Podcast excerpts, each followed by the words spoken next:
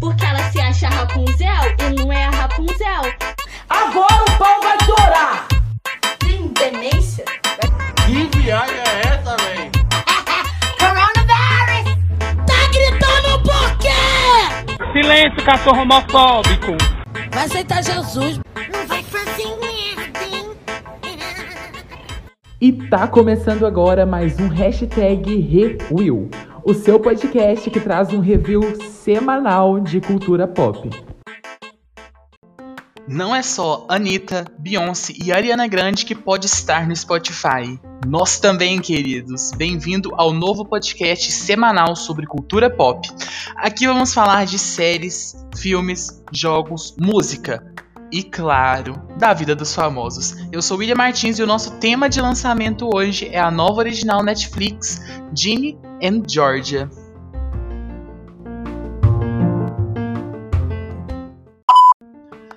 Na série, então, a gente vai acompanhar a vida da Ginny e da Georgia, que no caso são filhas e mãe, com personalidades bem diferentes e ao mesmo tempo são bem parecidas. E ah, também tem o Austin, que é o filho mais novo da Georgia.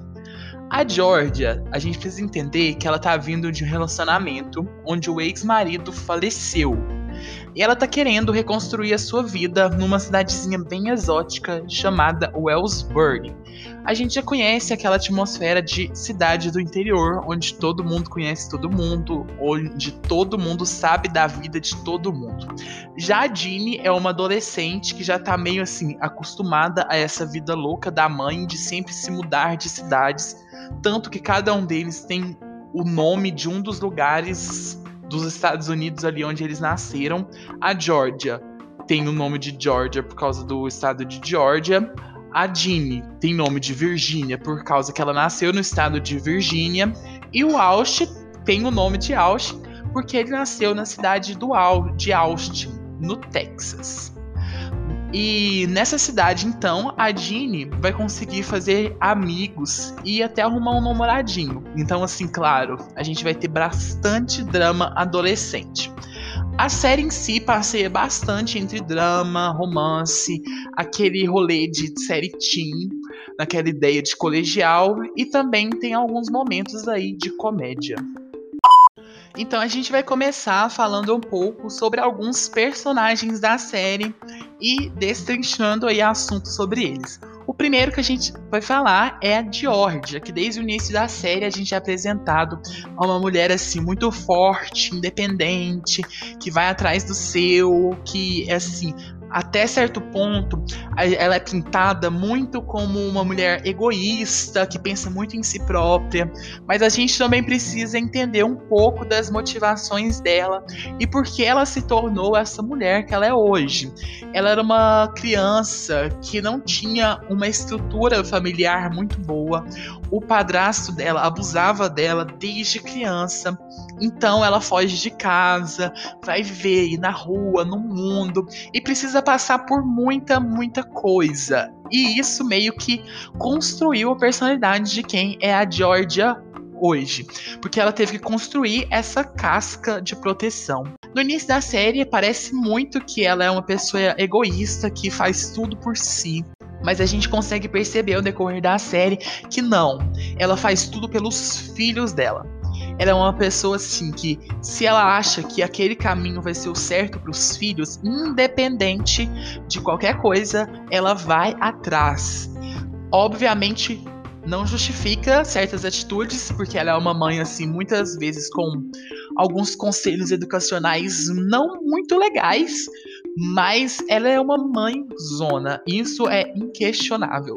Ao longo da série também a gente é apresentado a muitos relacionamentos da Georgia, relacionamentos que moldaram essa personalidade. No início da série, então, a gente vai ver o relacionamento dela com o dono dos estúdios de yoga, que é um velho divorciado que casou com ela. Eles vivem numa casa assim incrível, é uma vida de luxo, assim, perfeita, tudo muito lindo, tudo muito incrível. No decorrer da série, eles falam muito que o relacionamento deles era muito feliz, que a Georgia gostava demais desse dono dos estúdios, que era um relacionamento muito feliz. Mas ele acaba sofrendo um acidente e falecendo. A ex-esposa dele, então, super desconfia da Georgia, coloca a detetive atrás e é todo aquele auê. Mas, depois que ela foge de casa, o primeiro relacionamento dela é com o pai da Jeannie. Ele é um recém-formado no que seria o nosso ensino médio aqui e tá viajando de moto pelos Estados Unidos para conhecer, para dar aquela espairecida antes de entrar na faculdade. Ele encontra a Georgia em um barzinho, então eles começam a ter um relacionamento, a viverem a dois, viajando pelos Estados Unidos. Então tem essa filha chamada Virginia ou Jeannie. Então, os dois se mudam para casa dos pais dele, que se veem assim extremamente decepcionados, pois tinha dado esse voto de confiança pro filho dar aquela viajada espairecida na cabeça antes de entrar na faculdade, e simplesmente ele volta para casa com uma mulher e uma filha. Sim, Brasil. Mas os pais dele querem porque querem uma guarda definitiva da Jeannie e tchau, tchau, Georgia. A Georgia, obviamente, não ia deixar de viver a vida com a Jeannie, simplesmente assim entregar e ó, tchau, tchau. E decide então fugir com a criança. Os dois têm um relacionamento bem tranquilo, vidas bem paralelas. Ele formou, foi viver uma vida assim pelo país, ele é um artista, ela foi viver sua vida. Em alguns momentos eles se encontram, é, dão aquele TBT, mas no mais é isso. Seguindo a linha do tempo, a Georgia vai parar então numa casa de jogos assim meio ilegal, que ela consegue construir uma vida legal ali com as apostas, consegue estar tá tirando um lucro, tá vivendo ok. Só que uma denúncia faz a polícia bater lá e prender geral, correndo o risco de Georgia perder a guarda de sua filha. Para sair disso, ela tem que se submeter a casar com um asqueroso dono lá dessa sala de jogos ilegais para poder garantir um lugar para criar a filha dela perante a justiça. Ela se vê então num relacionamento super tóxico, onde o cara não deixava ela sair de casa, tratava a Dini com extrema irresponsabilidade. Ela tinha ali na faixa de uns dois anos de idade, para menos. Então ela tinha que sair dali, senão ela já tava vendo que ia dar mais merda. Ela precisava muito, muito sair dali. Então ela meio que droga o cara, faz o cara bater as botas, pega o dinheiro e ó, terna pra quem tem. Seu próximo relacionamento, então, seguindo essa linha, é com o pai do Austin. Na série, ele é citado, mas não somos apresentados a ele ele tecnicamente é uma pessoa assim não muito agradável e que está presa. Pro Austin, ele é um bruxo muito poderoso que está preso em Azkaban. Sim, Austin é um grande fã de Harry Potter. Mas a gente não é apresentado a, a esse relacionamento, como ele começou, como ele acabou. Mas a gente sabe que o pai do Austin tá por aí e ele não é uma pessoa muito agradável. O próximo relacionamento de George, então, é com o instrutor de yoga que a gente já falou no início, esse dono dos estúdios aí, que ela tinha um relacionamento muito feliz, mas que aconteceu um trágico acidente. Logo em sequência, ela se muda para Wellsbury e vai atrás do mais poderoso da cidade, né? Porque a Georgia é pintado muito no início como essa mulher assim, que gosta do poder, que gosta de andar sempre bem vestida, sempre com roupas impecáveis, num carro de luxo, ter uma casa incrível e ser a melhor da cidade. Então ela vai atrás do prefeito, né? Faz aí toda uma cena, toda uma armadilha para poder ter um contato com ele, poder conversar com ele, pede um trabalho dentro da prefeitura, ajuda no desenvolvimento da reeleição dele, mostra serviço real e dá o bote. A gente pensa inicialmente que a Georgia e o prefeito é um relacionamento que a Georgia quer sugar o prefeito, mas a gente vê no decorrer da série que o prefeito também tem suas motivações para estar com Georgia, e não é só ela que gosta de estar no poder. Por fim, mas nem de perto menos importante, a gente tem o um relacionamento da Georgia com o Joe. Não chega a ser um relacionamento assim amoroso, afetivo, mas é um relacionamento que eu acho que toda a fanbase da série chipa. Nosso próximo personagem que vamos falar por aqui é da Ginny. Primeiro eu queria comentar um pouquinho sobre a questão racial que é discutida na série. A Ginny, então, é uma adolescente negra. O pai dela é negro, a Georgia é branca, loira, mas isso não, não quer dizer que ela deixe de ser negra. Ela é uma adolescente negra, só que com um tom de pele mais claro, cabelo cacheado, mas tem traços mais finos. Isso é uma discussão muito, muito legal, porque traz esse traz esse sentimento de se conhecer, de autoconhecimento da, da Jeanne e também de autoaceitação de, do seu lugar ali. Uma discussão muito interessante que a gente consegue tirar ali na série é sobre a comunidade e a luta dentro das comunidades. Na série ali, muitas vezes a Jeanne quer se encaixar num grupinho de gente branca, não aceita ela tão bem. E já num grupo com, com pessoas negras, ela consegue se encaixar melhor, se vê mais ali dentro, eles aceitam ela melhor, são mais receptivos. Mas isso é bem complicado. Na série a, apresenta um lado muito legal, muito acolhedor. Mas em outra série da Netflix, The Right People, a gente também vê um lado que acontece muito na comunidade. De tipo assim, ai, seu tom de pele é muito claro, então você não é preta o bastante para lutar por tal causa. Você não é preto bastante para estar tá dentro dessa comunidade. E isso é muito chato, porque de vez de unir a comunidade, segrega bastante. E isso real acontece no nosso mundo real. Não é só fictício essa discussão.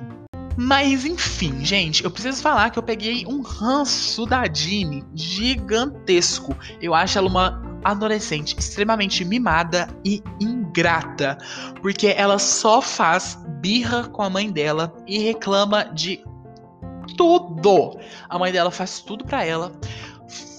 Gira o mundo inteiro por causa dela e ela só sabe reclamar da mãe dela. Pelo amor de Deus, a mãe dela dá liberdade para ela fazer tudo e ela é super, super, super ingrata. Na cena do aniversário dela, que a mãe dela planeja, tipo assim, um super evento, festa, karaokê com as amigas, tipo, planejam um evento incrível e a Dini tá, tipo assim, cagando pra isso, ainda é presa no dia, tipo, what the fuck? Mas assim, só desgosto. Eu acho ela assim, o cúmulo da ingratidão. E ainda para completar, ela tem uma relação assim com um pai bizarra, porque é um pai que não é presente assim no dia a dia, então ele não tem que lidar com coisas, por exemplo, é ela fazendo merda, ele não tem que lidar com isso, então ele não tem que ser o chato do rolê. Então ela assim, endeusa o pai dela numa situação bizarra. Quando o pai dela chega na cidade, acabou a vida dela. É só o pai dela, o grande Deus superior. Por quê? Porque o pai dela tá longe, ele não contraria ela, diferente da mãe. Então, pra ela, assim, tudo bem, meu pai é perfeito, sendo que não é assim. E ela critica demais a mãe dela, mas não percebe que, apesar delas serem super diferentes, as ações e comportamentos da mãe dela refletem demais nela. Apesar dela ter tido uma criação diferente, sempre falando assim: olha, não é para você fazer isso, fazer aquilo, mas muito mais que palavras, exemplos ficam assim muito mais presos no nosso psicológico, né? Então ela assim, mesmo sem querer fazer isso, sem saber que está fazendo, ela reflete os comportamentos totais da mãe dela. Nosso próximo ponto de discussão é o Meng mais os boys ali da série, né? Então, eu acho que inicialmente a Netflix quis trazer pra gente o Meng como um grupo. Meu Deus, preciso participar deste grupo. Eles queriam vender essa ideia de, de o Meng ser um grupo incrível, seja muito legal participar, só que a gente já vai para um rolê assim meio Regina George, que não é muito legal, porque o, o, Meng é um grupo assim muito, muito maldoso. eu, e que, assim, eu acho que meio que saiu do controle. Não deveria ser assim. Dentro de uma série assim, não deveria, não deveria compactuar com comportamentos assim, comportamentos maldosos.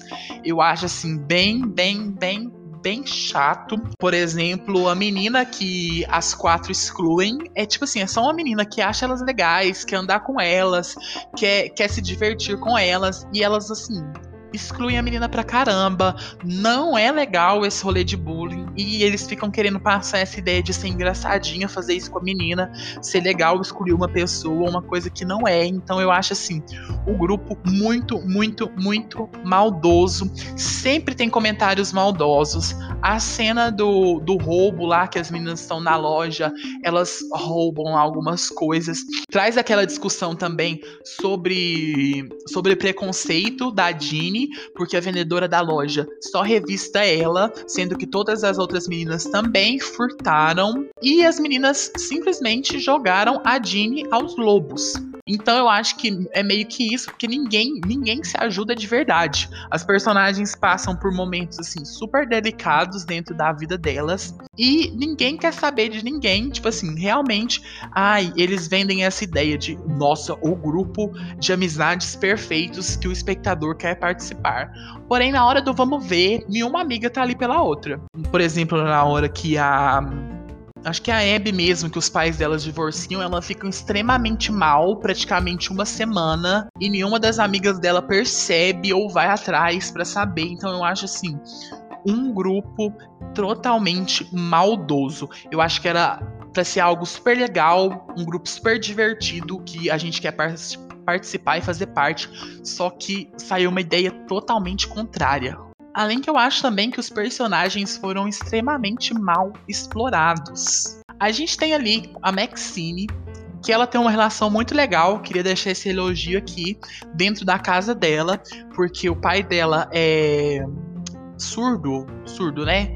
E então eles têm uma linguagem de sinais assim muito automática dentro da casa delas. É muito, muito legal ver essa inclusão, porque é o, é uma coisa muito natural ali dentro da casa deles. Então, se eles estão discutindo ou conversando algum assunto no jantar, estão sempre falando e também gesticulando em libras, né? Fazendo a linguagem de sinais. Mas ela é uma personagem extremamente forçada. A gente também tem a Abby, que a gente foi apresentado a um problema de autoestima, um problema com o corpo dela. Eu acho bem, bem problemático, falando de uma parte assim mais séria, porque é uma cena bem chocante, porque é uma menina magra, mas que se vê infeliz com seu corpo, se vê gorda, é bem incomodada com as pernas, né? Então ela passa aquela fita de silver tape nas pernas para as pernas ficarem assim mais magras. É bem, bem, bem problemático essa cena. Realmente é pra gente pensar.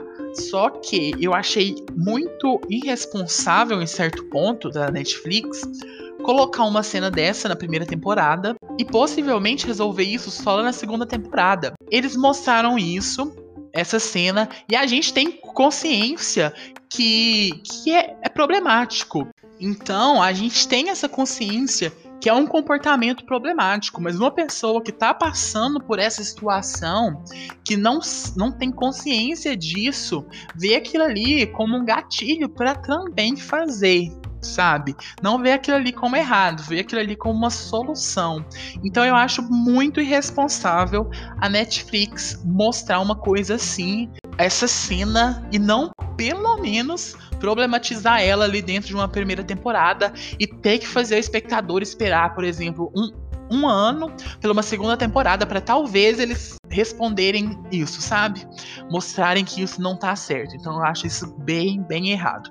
Eu acho que as meninas ali do grupinho da, da Meng também superestimam demais os boys da série.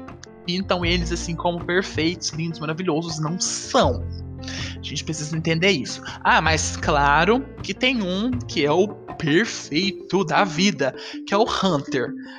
Em certos momentos, eu acho legal a série mostrar o mundo real, né? Que nem tudo é perfeito dentro de amizades, dentro de relacionamentos. Mas tem uma pessoa na série que, tipo assim, é a perfeição em pessoa, que é o Hunter. E isso é muito, muito chato, porque é um personagem que nunca erra. E quando erra, assim, continua sendo perfeito. Vem de uma ideia bem, bem, bem, bem bizarra de uma pessoa perfeita, sem, com a vida perfeita, com os estudos perfeitos, que, que faz aquela coisa, ai, é, eu vou escrever uma, uma música para minha namorada e cantar na escola, fazer um show no corredor para o aniversário dela. Aí, em contrapartida, aí, a gente tem o Marcos, que é o, o, o outro relacionamento da Jeannie, né? Além do Hunter. O Marcos, ele é um, uma pessoa, assim, complicada, que, que meio mal incompreendida, meio anti-herói da série. A Jeannie tava, assim, num momento preciso de atenção, então ela meio que erra com o namorado Hunter e trai ele com o Marcos. O Marcos era uma pessoa, assim, que antes de eu assistir a série, eu acho que eu via ele todo dia em edits no TikTok. Todo mundo falava dele. O povo também colocou assim um hype em cima do Marcos, que meu Deus do céu. Bizarro, né? Todo mundo só falava do bendito do Marcos. E é estranho também essa relação que o, o, o é estranho também essa relação que o audiovisual tá criando é, sobre modelos de tipo, ai, o, o vagabundo de antigamente e o vagabundo de hoje. O de antigamente era uma, uma pessoa assim mais, mais bad boy e tal, mais, mais trashzeira. Hoje é simplesmente uma pessoa que não gosta de estudar, um playboyzinho que não gosta de estudar, não trabalha, não faz nada. E por fim a gente tem o Austin, essa criança fofa incrível, filho da Georgia, super fã de Harry Potter. Mas ele também é uma criança, assim, bem peculiar. Ele é bem calado, muitas coisas frustram ele e ele meio que se retrai. Ele passa por muitas situações na escola de bullying com os coleguinhas por ele gostar de Harry Potter e acreditar em Harry Potter. A Georgia tem umas situações assim bem inconvenientes, bem não educacionais para resolver esse bullying, que assim, não concordo. Mas ele é uma criança muito, muito legal. E ia para uma floresta, ele saía correndo ali da escola, ia para uma floresta.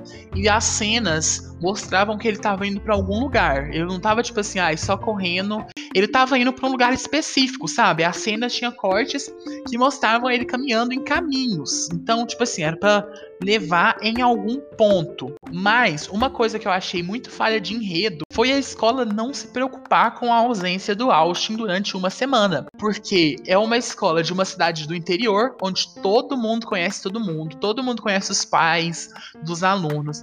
A criança fica uma semana sem ir na escola, a professora não fala nada e é uma, uma escola, assim, uma pré-escola, né? Escola, então a professora não fala nada, porque geralmente a professora tem uma relação muito boa com os pais. Considerações finais sobre a série. A série, na minha opinião, é muito, muito legal. Tô, assim, esperando ansiosamente a segunda temporada tenho bastante expectativa na segunda temporada para resolver algumas questões aí, como essa questão do detetive atrás da Georgia. É, a gente conheceu um pouquinho mais também sobre essa relação do prefeito, é, essa motivação dele estar com a Georgia.